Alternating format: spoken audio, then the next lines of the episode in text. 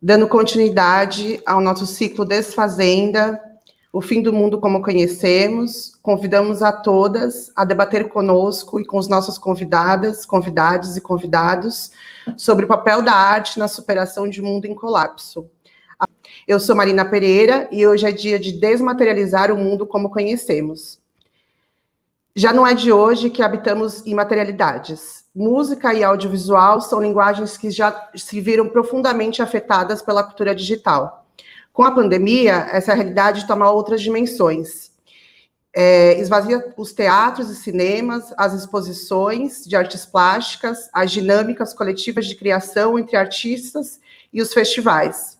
Na Europa, alguns teatros reabriram e fecharam outra vez. Enquanto isso, surgem outras dinâmicas de fruição estética. Hoje temos o imenso prazer em receber é, três convidadas e convidados, é, Gisele Beigman, artista e professora da Faculdade de Arquitetura e Urbanismo da Universidade de São Paulo. Gisele está conosco desde a fundação do Instituto Procomum. Fabrício Lopes, artista plástico, coordena um ateliê onde desenvolve trabalhos em estilografura no Valongo, em Santos, e também é diretor do ateliê de artes do Instituto Acaia, na Vila Leopoldina, em São Paulo. Fabrício também foi um dos mentores da colaboradora Artes e Comunidades. Teremos também aqui Fernando Hermógenes, educador social, agitador cultural, performer, artista, escritor, fazedor de festas de aniversário e tacador de fogo com contrato assinado com o Procomum até o final do mundo. É... Obrigada pela presença de todos vocês. Eu queria dar as boas-vindas e já abrir a roda para a primeira reflexão e apresentação. A partir dessa vocação que estamos fazendo hoje, é... começando pela Gisele. Bem-vinda, Gisele. Olá. A reflexão que a gente tem é, lança na roda hoje é como a arte se encontra para vocês nesse caminho da, de possibilidade de desmaterializar o mundo como, como conhecemos para materializar um mundo possível para todos. Bem-vinda, Gisele. Olá, Marina. Olá a todos e todas. É um prazer imenso estar com vocês aqui, não só pelos meus laços com o Procomum, mas é um, uma, uma forma de, de reencontro com meu grande amigo é, amado e mentor dessa plataforma e dessa comunidade incrível, o Rodrigo Savazone. Então, eu desde já agradeço o convite e a possibilidade de conversar aqui sobre um tema que me é tão caro. É, essa discussão sobre a, a arte, ela está na pauta do dia com a pandemia, porque, de certa forma, nós podemos dizer que o coronavírus ressuscitou a internet dos anos 90 é, essa situação de videochamadas, lives, visitas virtuais. Nós vivemos intensamente nos anos 90, o problema é que naquela época nada funcionava, mas de certa forma nós estamos realizando agora essas tecno-utopias e descobrindo algo que me parece que nós já sabíamos, que viver no universo paralelo, essa é outra expressão que eu ressuscitei aí das catacumbas da internet, mas nós descobrimos que viver no universo paralelo é muito chato. O homem é um animal político e com isso que eu quero dizer é algo que, na verdade, não é um, uma ideia tão genial minha, é um pensamento caro ao Aristóteles, e quando ele dizia que o homem é um animal político, ele nos dizia que o seu lugar, o lugar do homem, é a polis, a cidade, portanto, a rua, e não atrás da tela ou dentro do celular. E, mas não foi essa a única descoberta que nós tivemos com a pandemia. Nós descobrimos uma outra coisa, que museus, galerias, instituições culturais em geral estão na idade da pedra da internet. Foram atropelados literalmente pelo isolamento social e sem conteúdo artístico e cultural criado para a web, aderiram imediatamente aos únicos campos da vida online que conhecem, muito em função dos departamentos de marketing, que são as redes sociais, o e-commerce e, na, no caso das instituições de grande porte, a, a saída de emergência apontada para o Google Arts and Culture e suas plataformas.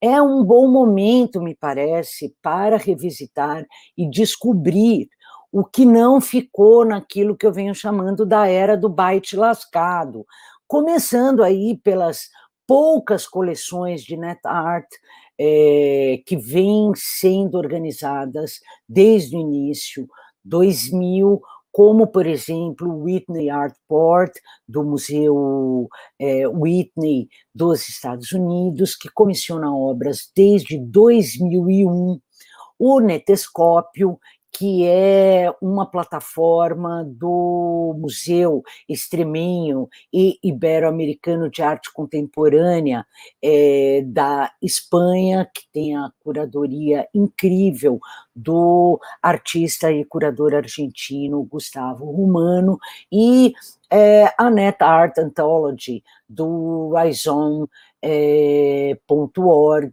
que também é uma plataforma histórica de discussão e conservação e, é, de uma certa forma, de visibilização das obras de arte criadas especialmente para o contexto da internet.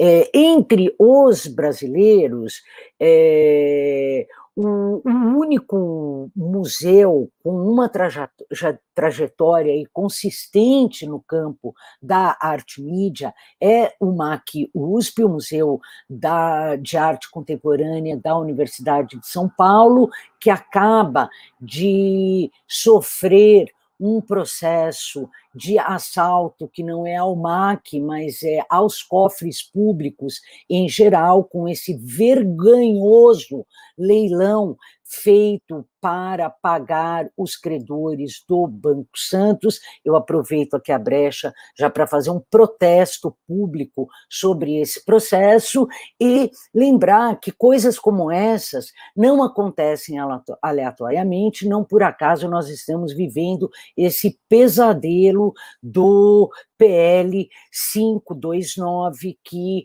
pretende aí confiscar o, as verbas e a autonomia de gestão, em última instância, da USP, da Unicamp, da Unesp e da FAPESP, além de privatizar é, uma série de fundações e empresas importantes, como a CDHU, a empresa de transportes metropolitanos. Então, apesar de ser um, um assunto é, que não é central na nossa discussão, eu não posso deixar de aproveitar aqui a oportunidade para convocá-los a dizer e a agir em direção ao não ao PL 529. Hashtag não ao PL 529. Esse é um dos maiores absurdos que nós estamos vivendo nesse país enlouquecido. É, é, do, desse início do século XXI e esperamos que várias das coisas fiquem nessa época mesmo. Mas, retomando, o MacUSP é o único museu nacional que tem uma trajetória consistente no campo da arte mídia, muito em função da atuação do seu primeiro diretor e curador, o professor Walter Zanini, que começou a colecionar obras de videoarte e obras de mail art e obras de videotexto, acreditem, isso já existiu é, muito antes que as pessoas entendessem exatamente o que era aquilo. Então, não é por acaso que o MAC tem uma das melhores coleções do mundo em termos de acervo de vídeo dos anos 70, especialmente, e é o museu que tomou à frente a tarefa de conservação também de obras de web art. É o único museu nacional com uma coleção é, de obras de arte de artistas brasileiros criada para a internet. Por hora, o museu ainda trabalha em como disponibilizar esta coleção num contexto que nós sabemos que é de ataque à pesquisa e à universidade pública. Enquanto essa coleção não é disponibilizada, eu recomendo é, vivamente o site Web Art no Brasil, que é mantido aí há mais de 15 anos pelo Fábio Fon e que dá uma medida da produção brasileira nessa direção que não é pequena e que é, ocupa esses espaços com grande consistência desde o final dos anos 90. É, eu faço esses alertas porque a pandemia deu visibilidade a esse vazio. Eu temo que talvez a minha fala aqui seja um pouco mais cética do que a dos meus colegas, mas por estar há tanto tempo no, no meio online, de uma certa forma, para ter, é, integrar essa, esse Jurassic Park da arte online, eu me sinto um pouco na obrigação de chamar a atenção para esse para essas fragilidades que eu atribuo, por um lado, a uma certa preponderância da visão de uma visão de mercado de arte bastante conservadora, muito ligada aos objetos físicos, mas que nos deixou aí num vazio e o Brasil entrou de cabeça nessa história do mercado de arte e foi literalmente atropelado pela pandemia. Há uma série de outros exemplos muito importantes, como a coleção de vídeo, o acervo é, precioso do Vídeo Brasil e que também está online agora sob uma curadoria crítica em parceria com a revista Arte Brasileiros, muito embora seja de conteúdo audiovisual, é muito importante que essa coleção seja acessível, mas o que nós vemos de um modo geral, e aí saindo das coleções históricas, é difícil não mencionar o Prêmio Resch, que é uma parceria do, do CKM da Alemanha com a com uma universidade local e voltado a residências artísticas online para a produção de NetArt, é uma, uma ótima referência. De ações mais contemporâneas no Brasil, eu, é, óbvio, recomendaria aqui o projeto é, A Área, é aárea.co, não ponto .com, que comissiona obras de NetArt já há alguns anos apenas a artistas que nunca tiveram é, obras ah, relacionadas nem à internet, nem ao meio digital. Então, é uma, uma experiência bastante interessante, é um projeto que é muito radical, a obra se confunde com a plataforma, não há acesso aos arquivos. No momento, está em cartaz um projeto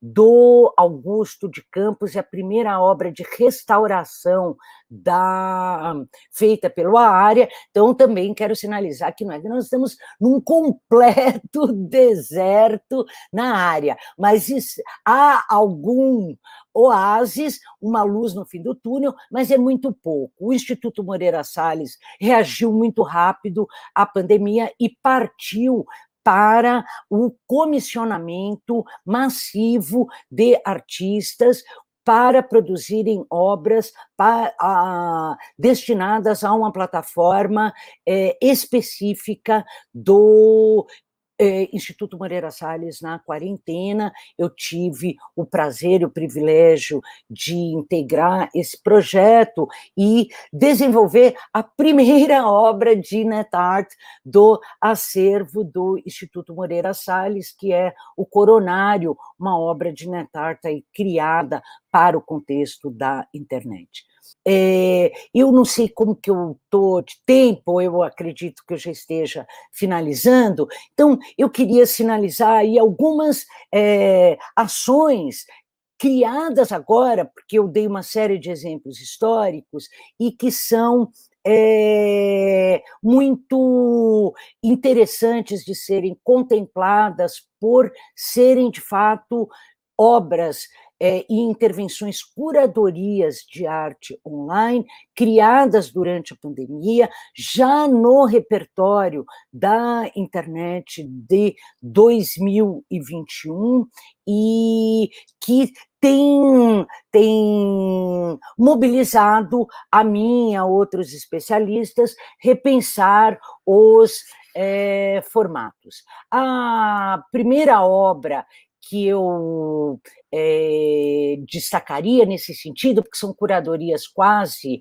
obras que estão sendo é, criadas, é a exposição de arte online em, comissionada por meio de edital, uma chamada pública para o Ars Eletrônica de 2021. Tem trabalho brasileiro, é, tem trabalho do, é, de artistas daqui, então, enfim, o Brasil continua mandando muito bem nessa é, área. Tem um trabalho do Matheus Montanari, é um artista incrível do Rio Grande do Sul, Bom, entrem, procurem e vejam.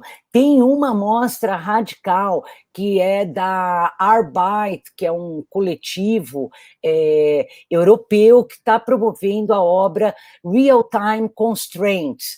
E é real time mesmo. O, a exposição não fica em um site, ela é uma extensão que você tem que instalar no Chrome, e muitos sustos é, aparecem, porque as obras vão entrando de hora em hora e a, ocupam o seu computador, eu não vou estragar a surpresa, acessem. E por último, a curadoria sensacional da Bienal é, de Imagem em Movimento de Buenos Aires, é uma Bienal é, que é feita pela Universidade Pública é, 3 de fevereiro e que criou uma curadoria que eles chamam de coral. É um coral de imagens onde os vídeos se integram e desintegram os pressupostos um dos outros. Dessa Bienal, eu participo com um projeto feito com os meus alunos durante a pandemia, os Janelas Desobedientes, o mapeamento sonoro e dos protestos contra o governo federal a partir dos janelaços. Isso vocês acessam e confiram bim.com.br. A gente tem muito que aprender com os hermanos, aprender a votar, aprender a jogar futebol e aprender a trabalhar online no âmbito das curadorias. Eu paro por aqui, já ultrapassei meu tempo, passo aí as palavras para os meus parceiros e desculpem aí o, a vazada no tempo regulamentar. Imagina, Gisele, muito obrigada. É, vamos chamar então agora o Fabrício Lopes. Bem-vindo, Fabrício. Oi, Marina, tudo bom? Fique à vontade. Obrigado pelo convite, uma honra estar aqui. É, enfim, é, poderia continuar ouvindo a Gisele aí por mais tempo, né? Essa clareza, a lucidez, a, a generosidade, também a quantidade de referências aí e, e material já oferecido em, na, na, fala dela, assim, enfim, super incrível mesmo. É, agradeço demais o convite do, do, do Instituto, a toda a equipe, né, conhecendo o Fernando hoje também, pessoa maravilhosa. E eu é, vou tentar trazer aqui uma, uma espécie de um contraponto também, né, em certo sentido, ao que a Gisele trouxe, né, e toda essa, é, esse conhecimento elaborado aí que ela nos apresentou aqui de forma muito concisa até, é, porque é, nessa, nessa, nesse contexto onde os hiperindivíduos né, estão destituídos basicamente desse embate com a matéria, é, eu fiquei pensando como eu poderia é, contribuir com essa conversa, porque é, diante da, da, minha experiência também como artista e dessa experiência formativa dentro do Ateliê Escola Caia, é algo que também para nós é muito caro, né? Quer dizer, essa, essa construção e da, dessa dimensão política e dessa ética do fazer aí com relação a, a, aos procedimentos artísticos é algo que nos norteia é, desde sempre. Né? É, atrelado a isso, há um trabalho geracional também. E, e eu acho que eu gostaria também de voltar um pouquinho nesse momento aí, quando a Gisele traz essa denúncia, que eu, eu, eu citei isso numa outra transmissão que eu participei, porque realmente é um, é um, é um achaque absurdo, é indescritível, assim, para quem está envolvido com, com, com arte, com a produção é, artística, entender o que está acontecendo com o MAC hoje é inacreditável, porque, assim, é, é uma é uma insensibilidade sistêmica, né? uma ignorância sistêmica, quer dizer, um juiz que determina que um museu público deve é, manter e zelar por um, um patrimônio particular que posteriormente seria leiloado, seja lá o que for.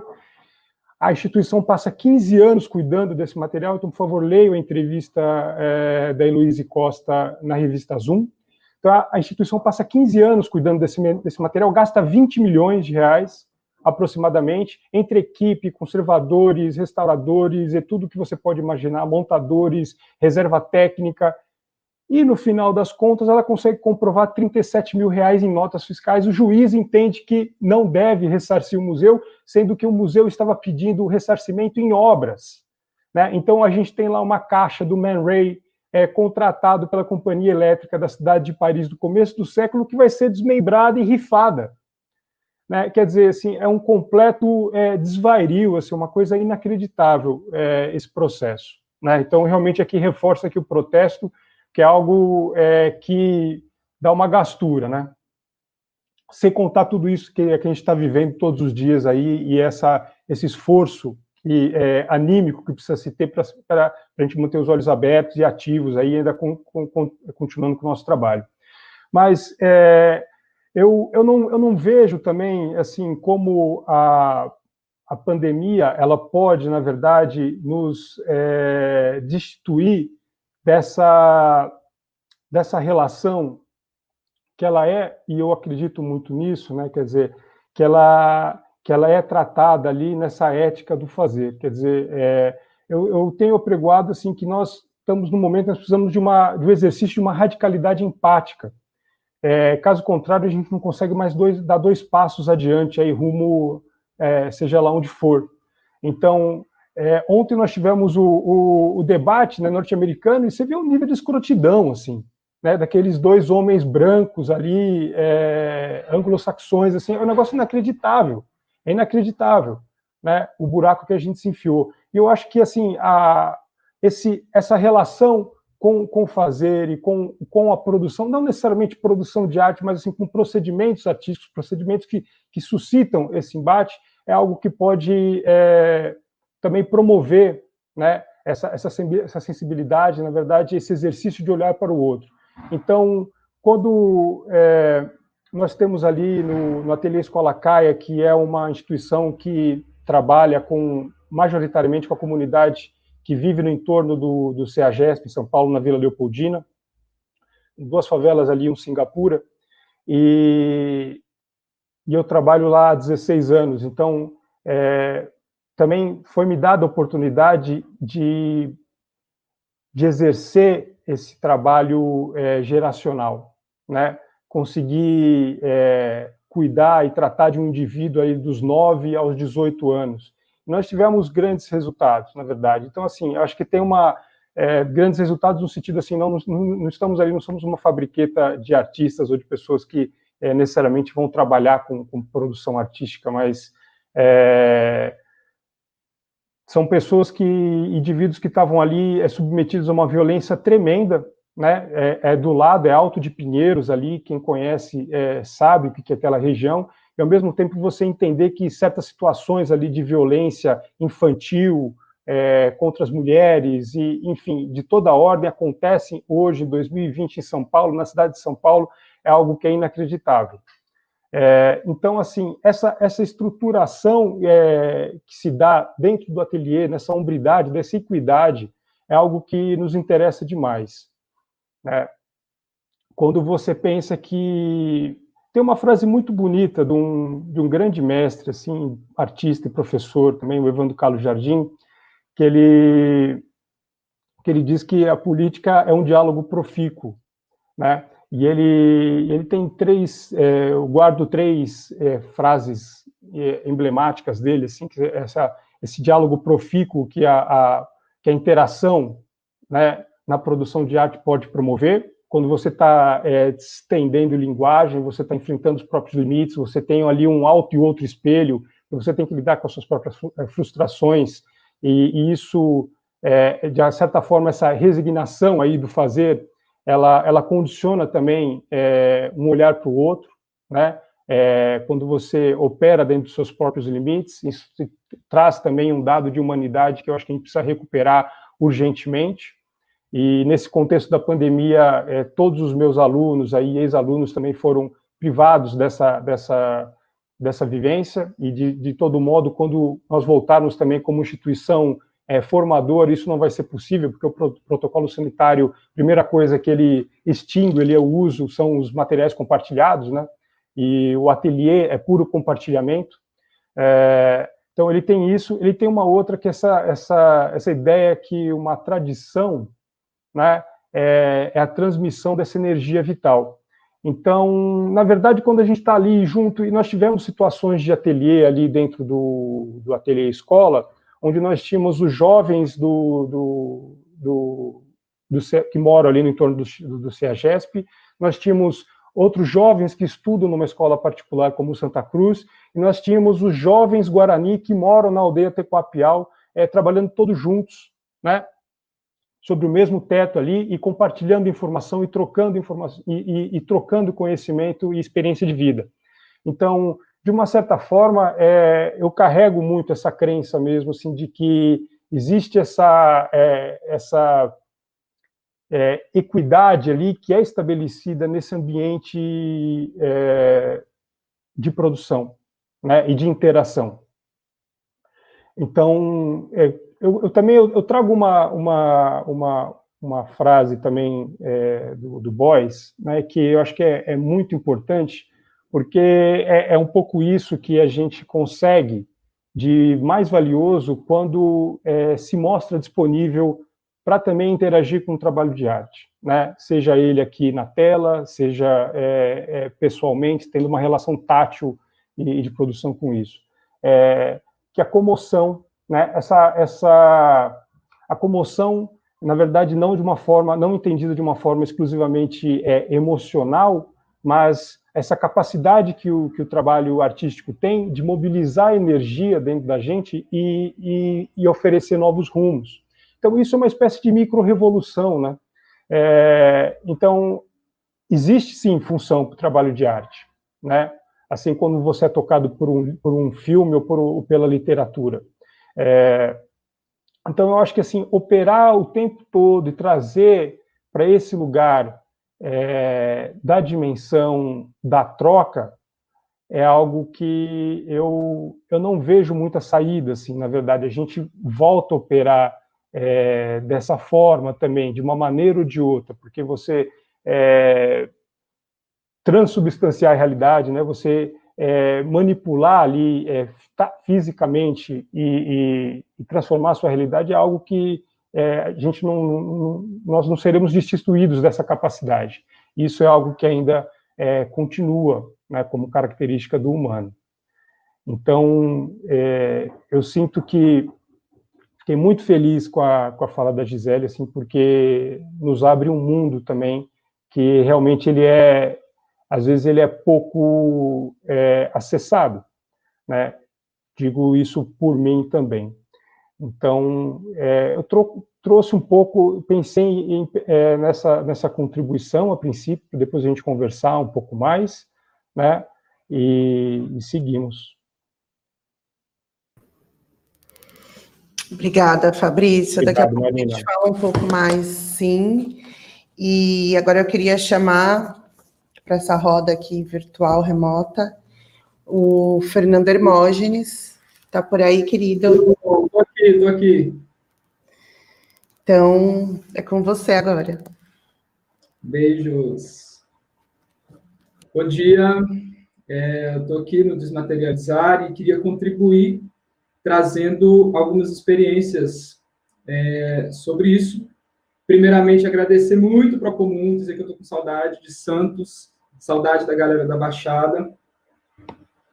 É, quando eu comecei a pensar sobre a desmaterialização do mundo, é, comecei a lembrar dessas experiências que eu tive a partir de 2015, especialmente, essas experiências, né?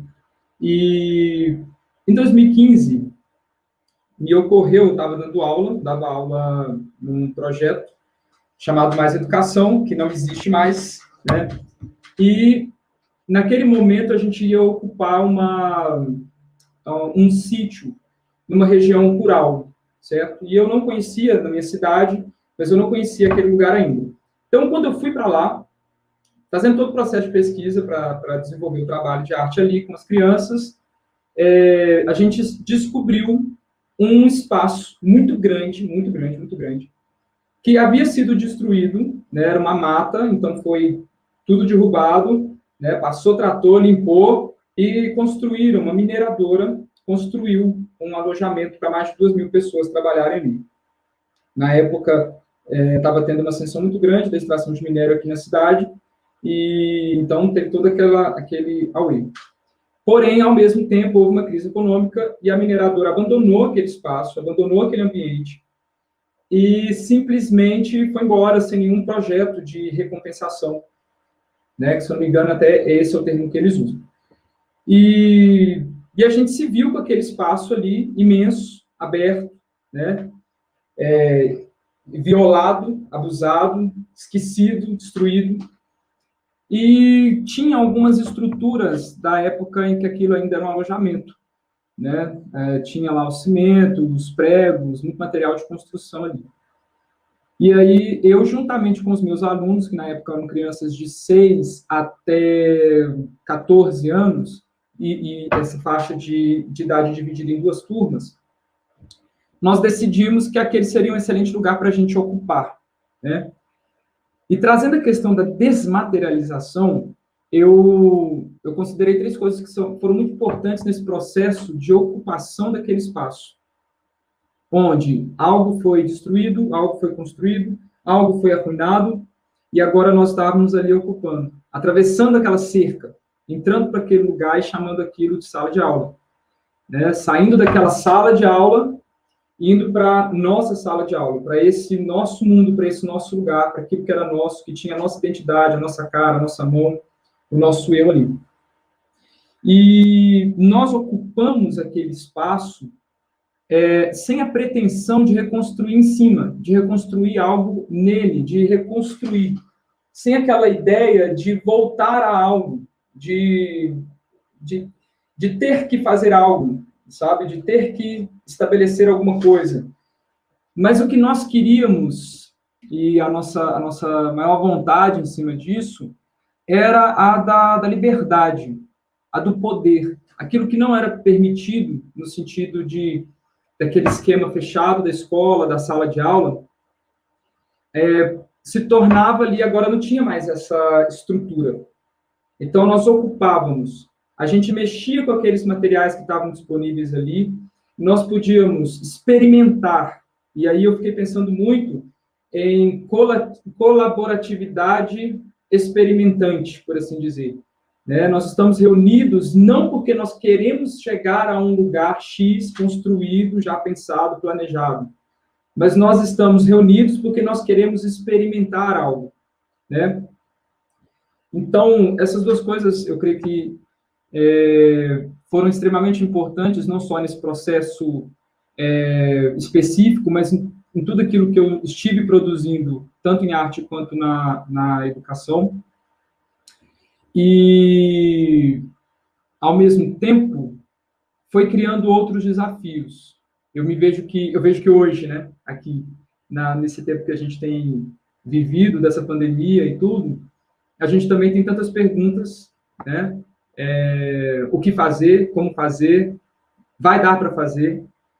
Queremos muitas vezes acertar, obviamente, e existe muita possibilidade, muita potência dentro da, da, da nossa colaboratividade para a experimentação, para o teste, né?